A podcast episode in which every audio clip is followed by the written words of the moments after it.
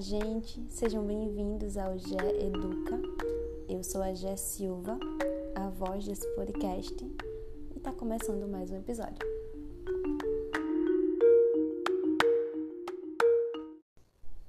Hoje eu vou conversar com vocês a respeito de autoestima na educação.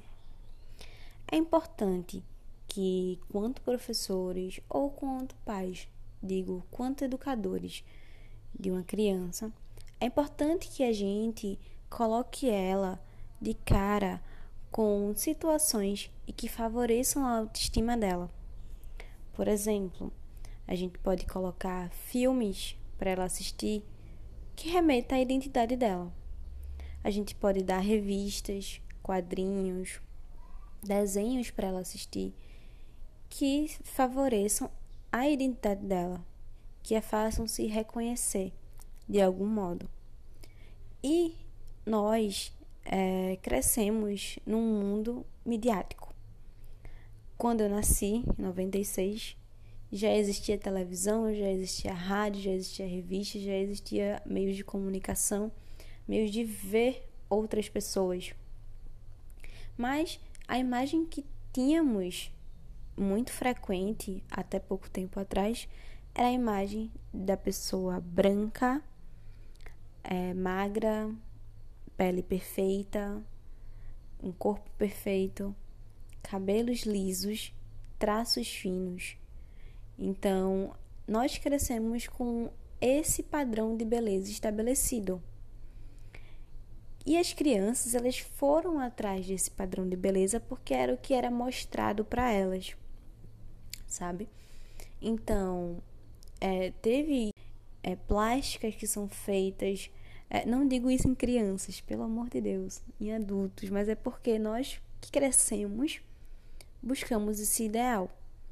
Então, a gente sempre tem que parar para refletir que tipo de educação nós estamos dando, que tipo de imagem nossas crianças estão vendo, né? Para elas se inspirar em quem, em que. É, e isso é uma, algo que é muito mais pesado para uma criança negra. Eu sou negra, quanto criança negra, sofri muito com isso.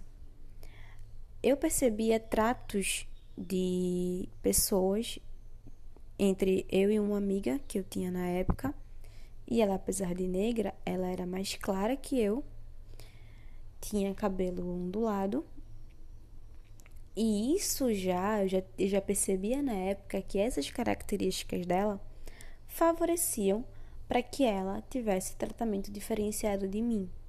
Um tratamento melhor de parte das outras, das outras pessoas, é, que ela fosse escolhida para fazer mais coisas, que ela fosse notada. E eu, quanto pele mais escura, cabelo mais crespo, não tinha essa notoriedade. E eu fui e eu cresci é, achando que, apesar de pele mais escura, eu não era tão escura assim como já existia, sabe? Que apesar que eu não tinha um nariz grosso, isso me favorecia de alguma forma. É, eu alisava o meu cabelo, então eu chegava um pouco mais perto desse padrão. É, uma vez uma colega na época da escola disse que eu tinha traços mais finos para um negro, que isso era legal. E naquela época eu achava isso um elogio, né? Hoje em dia eu percebo o quanto isso foi racista. Depois que eu saí do ensino médio, foi que eu comecei a me valorizar mais quanto negra, de me reconhecer quanto negra, de aceitar as minhas características, de aceitar minha cor e buscar o conhecimento a respeito para poder hoje ser quem eu sou, ser a mulher negra que eu sou. Eu antes tinha até vergonha de usar batom, porque eu achava que deixava meus lábios muito maiores do que já eram. Hoje em dia uso, meu Deus, amo batons. É, não estou usando por conta da pandemia, de máscara o tempo todo, não tem condição de usar. Mas eu sou uma pessoa que amo batom hoje em dia.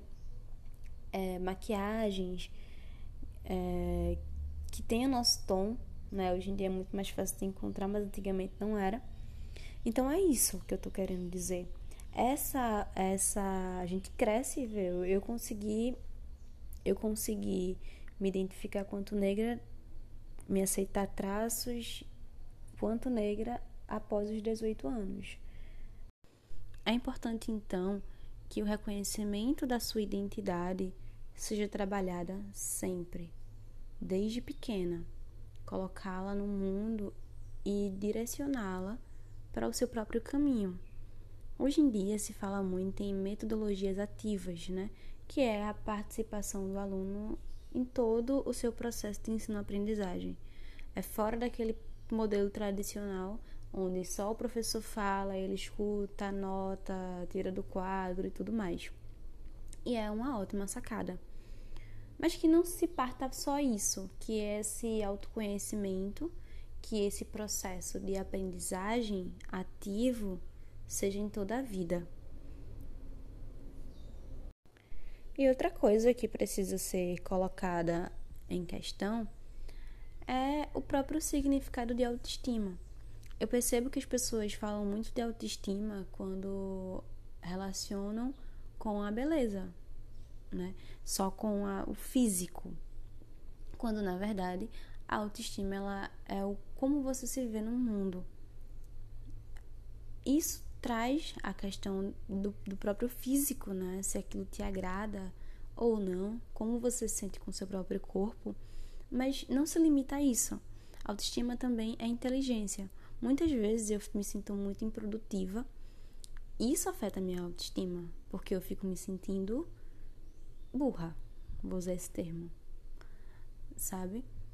Então, trabalhar também que toda criança tem o seu processo de aprendizagem, é, que nem todo mundo aprende igual, da mesma maneira, é importante também.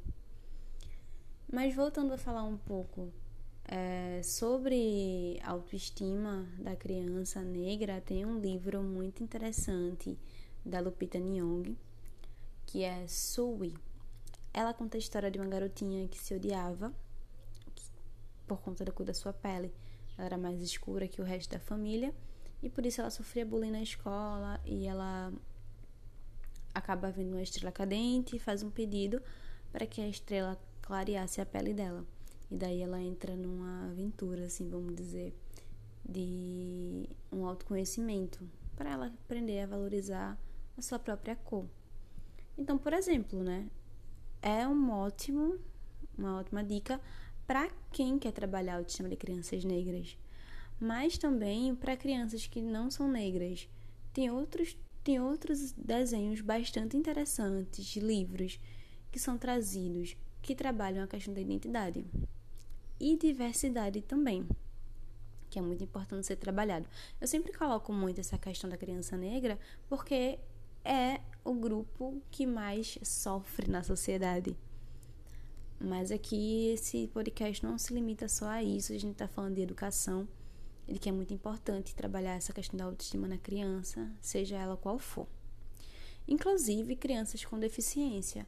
Há, várias, é, há vários livros, desenhos direcionado para a autoestima da criança com deficiência, né? Para ela não se sentir é, excluída, né? Há um termo que é muito criticado, que é o capacitismo, onde as pessoas duvidam, né, da capacidade daquela pessoa só porque ela, por exemplo, é de cadeira de roda, é, porque ela, só porque ela é, cadeira, é cadeirante, perdão, cadeirante não, não é um termo que se utiliza mas porque ela utiliza a cadeira de rodas, ela é incapaz de fazer alguma coisa. E quando ela consegue fazer, as pessoas ficam, nossa, que fabuloso, você de cadeira de rodas consegue fazer isso, sabe?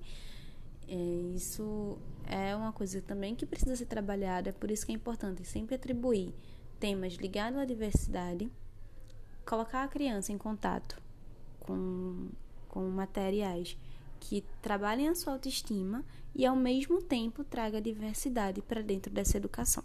É muito importante isso também.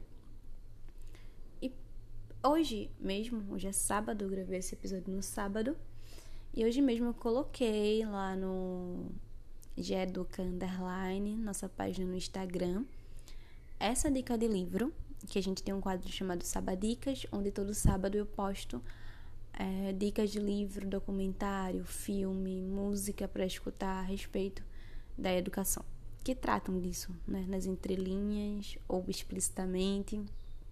E hoje justamente coloquei esse livro da Lupita e também coloquei uma série chamada Skin, tem na Netflix, se eu não me engano, tem na Amazon também, e que fala sobre clareamento de pele, que é uma, uma coisa que acontece muito na Nigéria, né?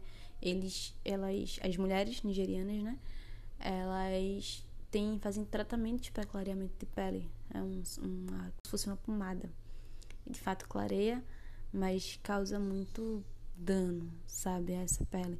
E é, é uma importante sacada, assim, para você refletir sobre a nossa sociedade, né? O quanto ela coloca, quanto a pele negra é inferiorizada a ponto de pessoas machucarem seu próprio corpo para entrar num padrão.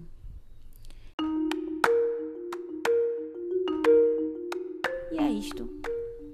Muito obrigada para quem me ouviu até aqui. Eu sempre tô postando, sempre que posso, eu posto alguma coisa aqui no podcast, que a vida tá um pouco corrida, mas vocês podem me acompanhar no Instagram, arroba geeduca, e também na página no Facebook, arroba geeduca. Obrigada, gente, e até a próxima. Um cheiro.